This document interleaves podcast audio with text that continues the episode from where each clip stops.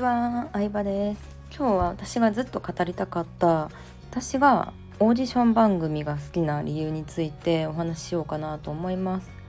オーディション番組って言ってもアイドルのオーディション番組が昔から本当に大好きでアラサー世代の方だったら分かってくれると思うんですけど、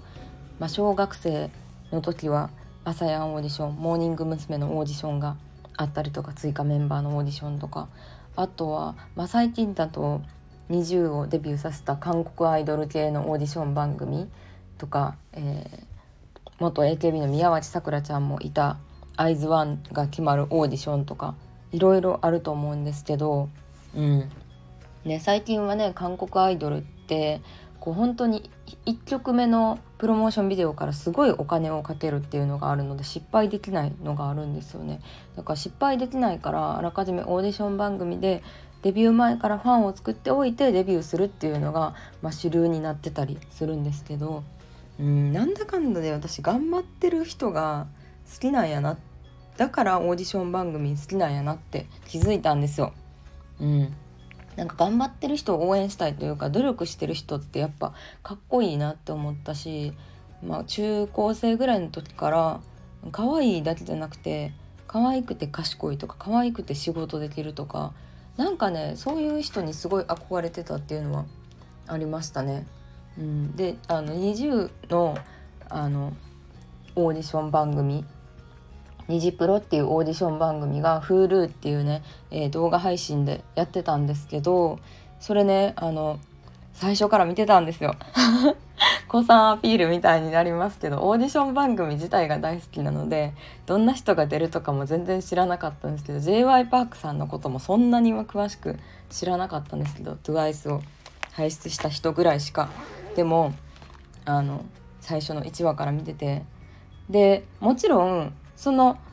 JYP の事務所にいるメンバーも何人かいたりとか例えば EXILE 系のこう事務所に入ってる子もいたりとかまあもともとダンスやってたとか、まあ、ちょっと歌習ってたとかそういう子は割といたんですけど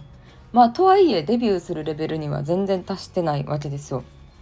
で最初の、まあ、書類審査があって、えー、その撮影に出てくるメンバー最初20まあ30人弱ぐらいかな。最初30人弱ぐらいから始まったんですね。その「ニジプロ」っていうオーディションが。で30人まあ20 27人ぐらいやったと思うんですけど。でまあそれは3日間かな。3いや5日間かな。5日間の合宿なんですよ。で最初の2日ぐらいはレベルチェックとか歌とダンスのそれぞれのなんかレベルチェックから始まるんですけど。で後半の3日間は4人5人ぐらいのグループに分けられるんですよ。グループに分けられて、まあ、ガールズグループをなんか4個か5個ぐらい作られてでもう課題曲、まあ、先輩の曲をあの完成させるわけなんですよ。3日でですよ。やばくないですか？で言ったらまあそこそこ練習積んでる子もいるんですけど全然まあほぼほぼ素人の子とか見た目だけで通った子とかなんか歌はうまいけどダンス全然っていう子もいたりとかするんですけどその先輩韓国アイドルの曲を歌いもう口パクじゃなくて歌いながら踊るっていうステージを3日で完成させてくださいっていう課題を与えられるんですね。でまあ聞いたことある曲やったら TWICE とか少女時代の聞いたことあるのやつやったらまあまあまだマシなんですけど聞いたことない曲でしかも韓国語で歌わなきゃいけないのでフォーメーションも覚えて知らんメンバーたちと。でも、まあ、どのグループもある程度あの見られるぐらいまでには完成して最後の5日目の時に発表するんですけどねなんかそういうの見てると本当にたった3日でも人って成長するんやなって思って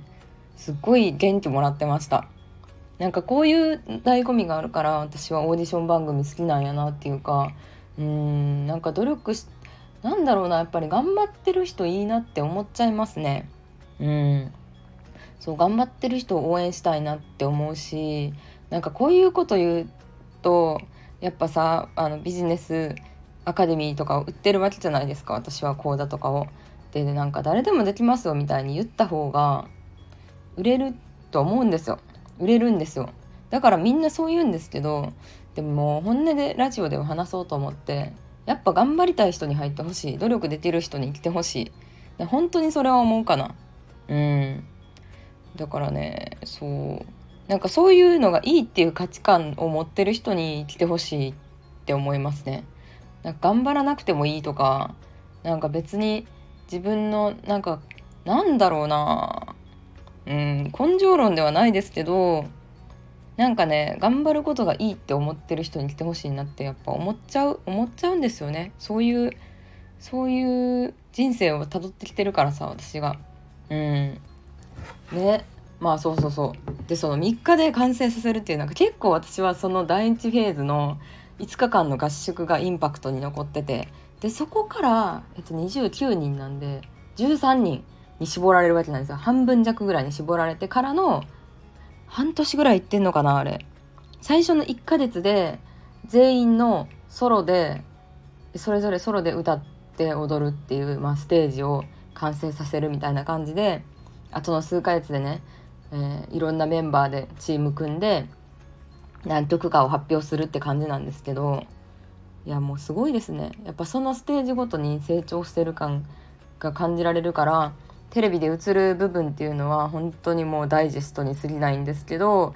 めちゃくちゃ練習したりとか筋トレしたりとか毎日頑張ってたんやろうなっていうのがもうなんかたった3分ぐらいの1曲を聴くだけで伝わってくるからうんいいなって思いましたよ。いいなって思った話しかもこの年になるとさ全員年下でさまあ言ったらアイドルってデビューするの大体10代20超えたらもう遅いと思うんですよね。223でデビューするってなったら遅いと思うんで10代が多いんですけど私よりもね20歳ぐらい下の子たちがこんなに頑張ってると思うとえ20歳 ?20 歳ではないですね。33なんで私。に10 20, 20歳だった。ら10何歳か。そう下の子たち。まあもうほぼ全員が年下の子たちがこんなに頑張ってると思うと自分も頑張りたいなって思いましたよ。ねでもオーディション終わってからの方がきっと大変なんやろうなって思います。オーディションの時はさその頑張ってる姿とかも放送するわけやからなんか頑張ってたんやっていう目線で見てもらえるけどもうデビューしちゃったらねそういうこともないから結果で示していくしかないっていう、まあ、すごい厳しい世界でね戦ってる人たちはかっこいいですね。もう結局なんか家庭は大事だと思いますけどでも結果でしか人って見てくれないってやっぱり私はそう思っちゃうんですよね。うん、で、まあ、結果が出るのが早い遅いっていうのはもちろんあると思うんですけどでもやっぱり人って結果しか見ないというか私もそうやしこれ聞いてくれてる人も絶対結果で判断してると思うんですよ。YouTube の再生数多いから面白いんじゃないかとか。でおすすめに出てってもチャンネル登録者数が20人とかのチャンネル絶対見ないじゃないですか。自分の時間を無駄にしたくないからやっぱり結果で判断しちゃうからうん結果にこだわっていかないとダメなんだろうなっていうのも思うしまあいろいろ考えさせるのがオーディション番組ですね。私20のオーディション番組とか今でも YouTube で見たりして結構ね自分のやる気がない時とか元気もらってますね。うん私個人的に好きなのはそのメンバーのソロであの歌ってるのがねあるんですよ、うん、全員がソロで歌って発表するっていう課題があるんですけどそれの NiziU のあやかちゃんの回が好きなんですよね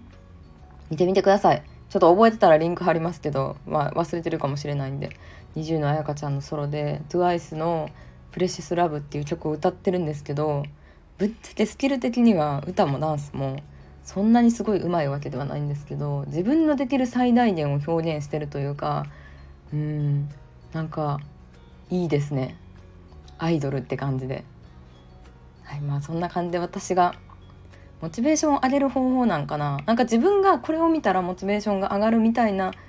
動画とか音楽はすごい把握してるかもしれないです。うん。だからなんか、うん、そうそうそう。その一つが私にとってのオーディション番組ですね。ということで、ここまで聞いてくれてありがとうございました。バイバイ。